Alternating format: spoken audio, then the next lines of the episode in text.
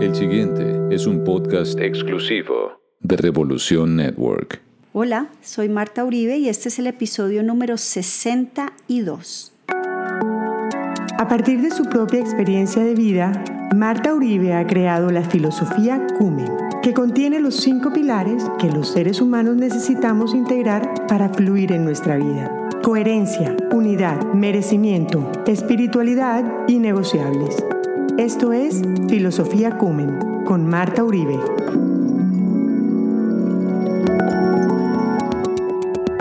Este episodio se trata sobre el poder que le entregamos a otros. Es cuando otros tienen poder sobre nuestra vida y no somos nosotros quienes tenemos el poder de nuestra propia vida. Este tema de entregarle el poder de nuestra vida a otros es algo que, que veo muy seguido. Lo veo muy seguido conmigo, lo veo muy seguido en las personas que vienen a consulta conmigo. Y es un tema que se está volviendo sobre todo, digamos, muy fuerte ahorita, lo estoy mirando como, por lo menos lo estoy empezando a ver con el tema de la adolescencia, en la adolescencia de mi hija y de sus amiguitas y toda esta parte. Digamos que parte de la intención de hablar de este tema tiene que ver con nosotros muchas veces no nos damos cuenta y no somos conscientes de que el poder sobre nosotros lo tienen otros y no lo tenemos nosotros mismos. Esta semana muy puntualmente tuve el caso de una persona que su hija estaba teniendo muchos problemas, digamos, en el colegio con la típica amiguita que los papás consideramos que no es una buena influencia, bueno, y todo ese tema. Y venían pasando cosas y pasando cosas. Y el resultado del tema es que la niña de esta persona que vino a consulta conmigo, pues había perdido total poder de sí misma y todo lo que pasaba tenía que ver es con lo que la, la amiguita dijera que tenía que hacer, incluso en contra de sus propios valores, en contra de sus propias prioridades. Claro, yo lo llevé al tema de entender la adolescencia, de que no estamos todavía en capacidad todavía de darnos cuenta de muchas cosas. Estuve reflexionando mucho sobre eso, pero, pero no, no solamente es el tema de la adolescencia y seguramente nuestros hijos y parte de lo que pasa con el bullying y el no aprender a poner límites y decir no, sino que muchas veces le damos el poder a lo que pasa afuera y no a lo que pasa adentro. Esto me vino a la cabeza, o sea, hizo que me viniera a la cabeza una cantidad de recuerdos cuando yo trabajaba en Miami, digamos que ya les he contado varias veces que, que digamos fueron unos años muy difíciles y que la situación laboral allá en temas de clima y de cómo funcionaba esa organización eran muy complejas. Pero pasó que casi que yo me sentía que me estaban haciendo un favor en esa oficina. Y toda mi vida giraba alrededor de que con esas personas estuviera todo perfecto. Entonces yo caía, digamos, en trampas donde literalmente yo podía estar bien si sentía que mis jefes estaban bien conmigo. Si sentía que no, entonces yo no estaba bien. Y me ponían a hacer cosas incluso de las cuales yo no estaba de acuerdo, no me parecía, pero era tal como ese temor de que yo o dependía de ellos o les debía un favor que no estaba en capacidad de poner mis propios límites. Entonces, claro, normalmente cuando uno piensa que le da el poder a otros, es cuando, no sé, hay la típica relación de víctima-victimario o que en la relación, digamos, de pareja hay una persona más dominante que la otra. Pero el fondo real de todo esto es cuando literalmente le entregamos el control de nosotros mismos a los demás. Y quienes naturalmente pueden identificar eso están en capacidad de dominar absolutamente todo, como encontrar ese talón de Aquiles que tenemos. Y cuando uno les entrega el poder, tienen esa capacidad de leer más allá de cuál es como, como ese valor fundamental que uno no está dispuesto a transgredir y entonces como que por ahí nos cogen y es ahí donde empezamos a entregarle el poder a otros. Si yo lo observo, digamos, para concluir el caso que les cuento de, de la niña, la niña no quería ser amiga de esta otra pero seguía porque le daba mucho miedo parar y porque la otra finalmente tenía como tanta fuerza en ella que ella misma no era capaz de, de entender qué le pasaba, pero tampoco podía pedir ayuda. Hasta que obviamente el tema se salió de las manos, porque por supuesto cuando este tipo de personas funcionan así, en algún momento terminan haciendo cosas que van súper en contra de nuestra educación y de nuestros valores y eso finalmente se cayó de su propio peso. Pero lo triste es que la hija de esta persona venía sufriendo mucho, mucho tiempo el, esa relación de poder encima de ella y que ella no era capaz de, de deshacerse de esa amiga que sabía que no le servía y además con la que no pasaba ni siquiera rico ni tampoco estaba disfrutando y además en el colegio que está uno en la etapa, digamos, de disfrutar y de los amigos, pues me parece muy triste, pero ese era como el primer aprendizaje. Pero para compartirlo con, con ustedes, que ya estamos aquí grandes, ya muchos tenemos hijos, nietos, es como muchas veces, sin darnos cuenta, le cedemos el poder de nuestra vida a los demás. Y de pronto nos perdimos de nosotros mismos, de lo que nos gusta, de lo que disfrutamos, de lo que no negociamos esto me hizo acordar de una amiga que yo tenía en la, en la época de la universidad. Ya no estudiaba en mi universidad, estudiaba en otra, pero era la época de la universidad. Y yo me burlaba de ella porque ella era la típica que, no sé, conocía a un novio que era finquero y le encantaban los caballos y entonces ella se volvía, mejor dicho, la más finquera, la más de caballos, la más... Terminaba con ese novio y al novio le gustaban las carreras de carros, entonces ella ahora solamente pensaba en carreras de carros, carros, carros, carros. Eh, luego salía de ese y no sé, yo le decía a ella, mañana devuelve astronauta si el novio le gusta ser astronauta. Es como, yo soy lo que el otro quiere que yo sea. Entonces, claro, esto tiene miles de dimensiones, pero finalmente en esas relaciones, o sea, con amigos, o sea, con jefes, o sea, con parejas, o sea, con familiares, terminamos convirtiéndonos en lo que los otros quieren que seamos y a veces nos convencemos a nosotros mismos de que también es eso lo que nosotros queremos y cuando miramos para atrás, no es eso lo que queremos. Es una cosa súper loca. Es como, ¿en qué momento me perdí de mí mismo? Yo echo para atrás y pienso cuando vivía en Miami digo, o sea, ¿dónde se me fueron las luces? ¿Dónde pensé que realmente lo que yo debía era lealtad porque me habían dado un trabajo y por lo tanto permití tantas cosas? ¿Por qué no me había dado cuenta? ¿En qué momento el poder de mi vida, mi vida, lo que yo decido, lo que yo quiero para mí, lo que no estoy dispuesta a negociar, no depende de mí, sino de otros. Y miren, fue una cosa tan loca eh, lo que yo me di cuenta en ese trabajo. Y el ejemplo, el ejemplo viene a que cuando realmente entendí que yo les había entregado el poder y necesitaba recuperarlo, ya no me daba miedo nada, ya no me daba ni siquiera miedo las consecuencias. Es súper curioso, porque le cedemos el poder a otros con mucho miedo, ¿no? Y cuando por fin, después de que nos han pisoteado ha pasado todo lo que ha pasado, y finalmente como que recuperamos ese poder y podemos mirar para atrás con retrovisor, nos damos cuenta que, que la consecuencia de no estar ahí casi que era más grave en nuestra cabeza que en la misma realidad. Porque al al empoderarnos nuevamente con nosotros mismos estamos en capacidad de asumir cualquiera de los temas que se presenten. Les voy a contar un poco en qué consistió mi historia en el trabajo y también concluir un poco el caso de estas dos niñas que les cuento cuando esta niñita pudo ya esta semana poner el límite y decirle a la otra, mira, ¿sabes qué? Es que no quiero ser más amiga tuya. Y esta otra empezó más o menos a vociferar y a gritar y una cantidad de cosas y ya esta se dio cuenta que eso ya no le afectaba y se fue y hoy está tranquila, es más, dice, no puedo creer, no entiendo qué me pasó, no entiendo por qué me demoré tanto. O sea, la real consecuencia, si la otra niña la hubiera amenazado, pues no es tan real, está toda nuestra cabeza. Y entonces vuelvo al tema de mi trabajo.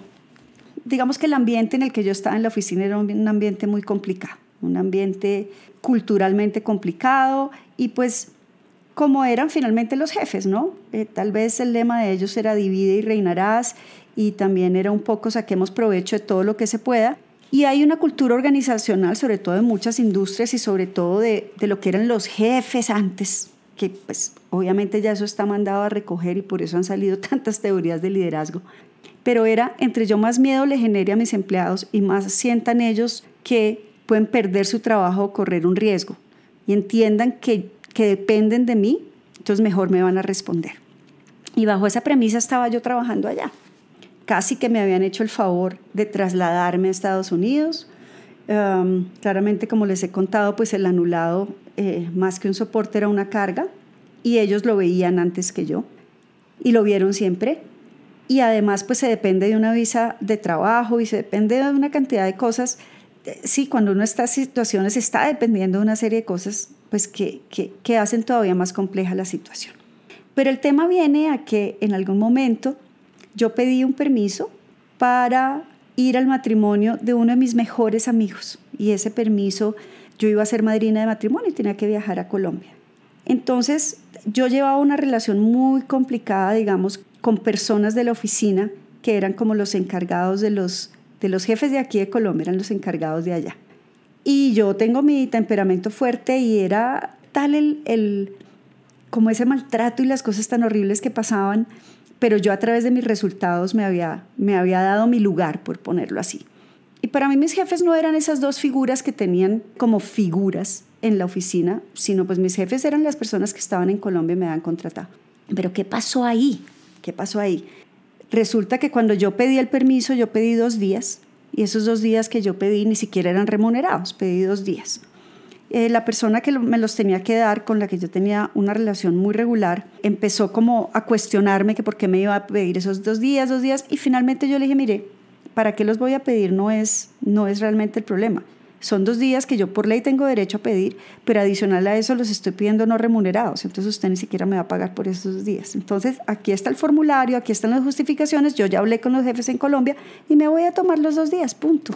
Y ya, yo tenía una forma de ser bastante fuerte que hoy la veo y era más un como un, una caparazón para que no me hicieran más daño.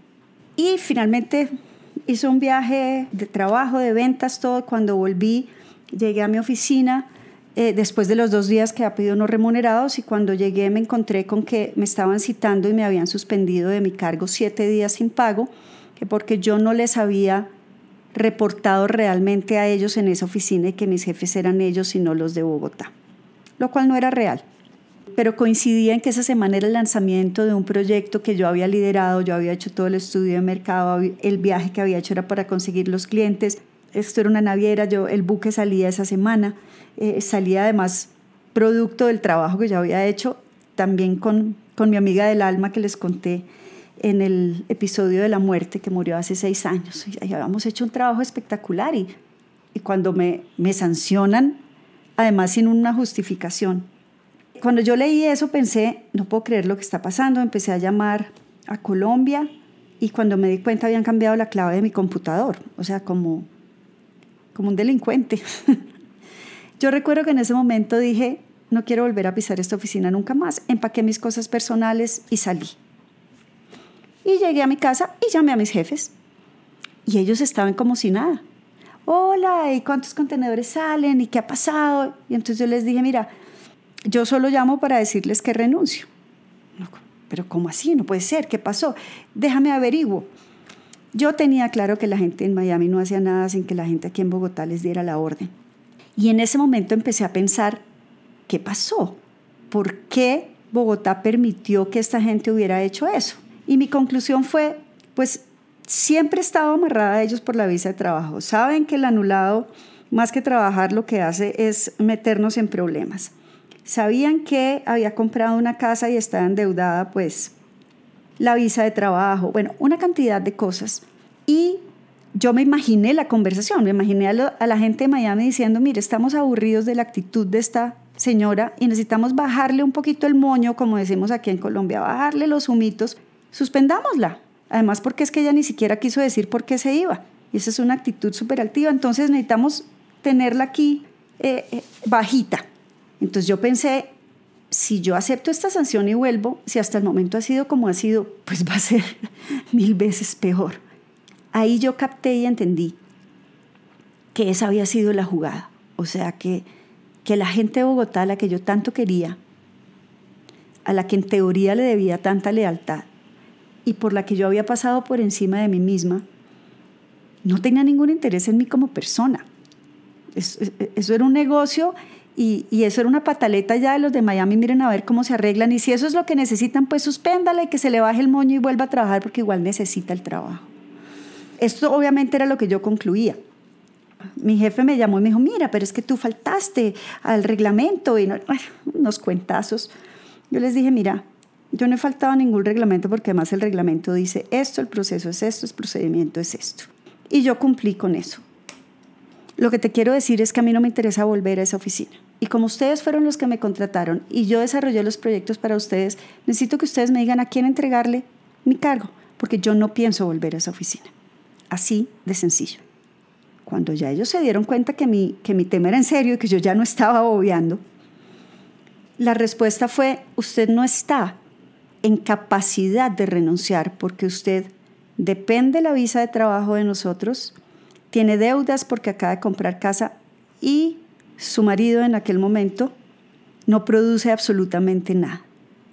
Es decir, con esos tres argumentos entendí que yo sí tenía la razón, que todo lo que había pasado era una manera de decir, venga, bajémosle el moño a esta que cada vez coge más, más vuelo y cada vez se deja dominar menos aquí. Ahí sí sale la Marta que hay en mí, que definitivamente cuando ya me llevan al límite y les dije, mire, mi vida personal no depende de ustedes. La única obligación que yo tengo con ustedes es laboral. Díganme a quién le entrego y tienen hasta el viernes para entregarle.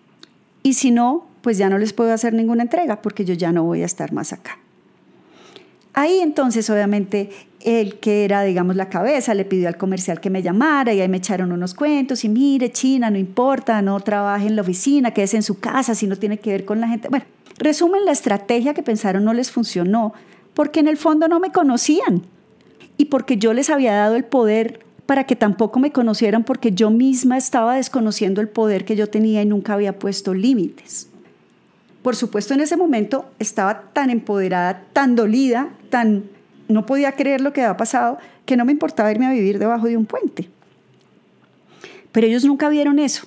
Y yo hoy en retrospectiva oyendo el cuento de esta niña, cómo perdió su poder, eh, cómo permitió cosas, eh, viendo las personas cuando a veces se separan, los divorcios, cómo le entregaron el poder al otro o los jefes.